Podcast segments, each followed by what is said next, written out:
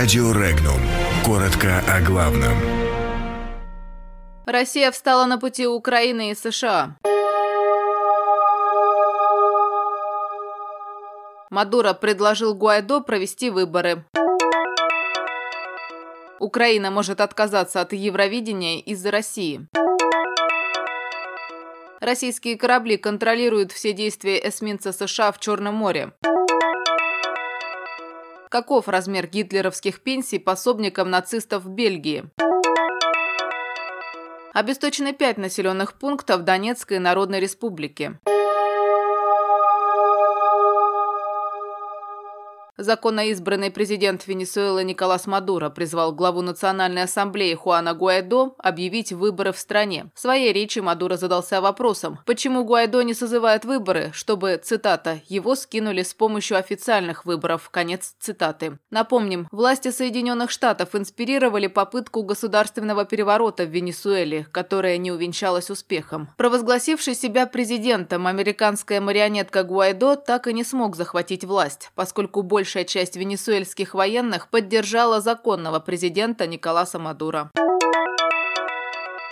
Украину на Международном фестивале Евровидения не должен представлять исполнитель, регулярно выступающий в России. Об этом заявил вице-премьер Украины Вячеслав Кириленко. Украине лучше вовсе отказаться от участия и не давать объяснений о том, что между Россией и Украиной нет дружбы, пояснил он и добавил, что в отношениях двух стран присутствуют агрессия и оккупация. Ранее в финал украинского отбора на конкурс вышла российская гражданка Юлия Юрина. За Украину на Евровидении также может выступить выступить Анна Корсун, которая анонсировала выступление в Москве и Санкт-Петербурге в апреле.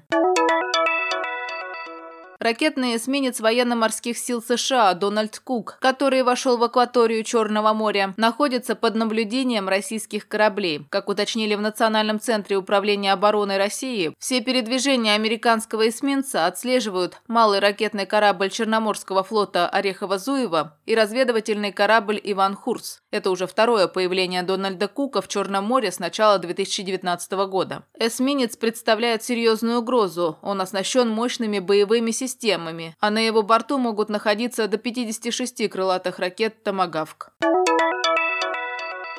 В Бельгии бывшие нацисты продолжают получать от Германии пенсионные выплаты, которые были назначены Адольфом Гитлером в 1941 году, пишет Де Морган. Выплаты гарантировались фашистской Германии за лояльность, верность и послушание. Их получают 27 граждан Бельгии, которые служили нацистам во Второй мировой войне. Размер пособия составляет от 425 до 1275 евро. Как отмечает газета, пособия выплачиваются до сих пор, поскольку Берлин выполняет международные обязательства, взятые Третьим рейхом.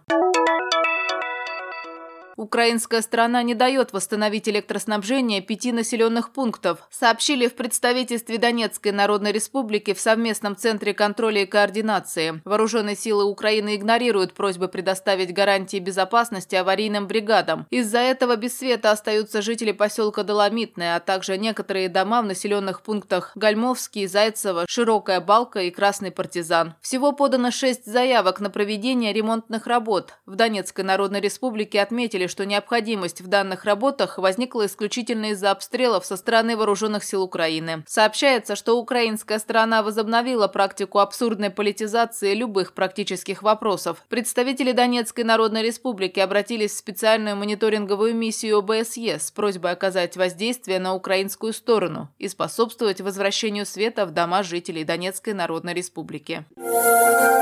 Подробности читайте на сайте Regnum.ru.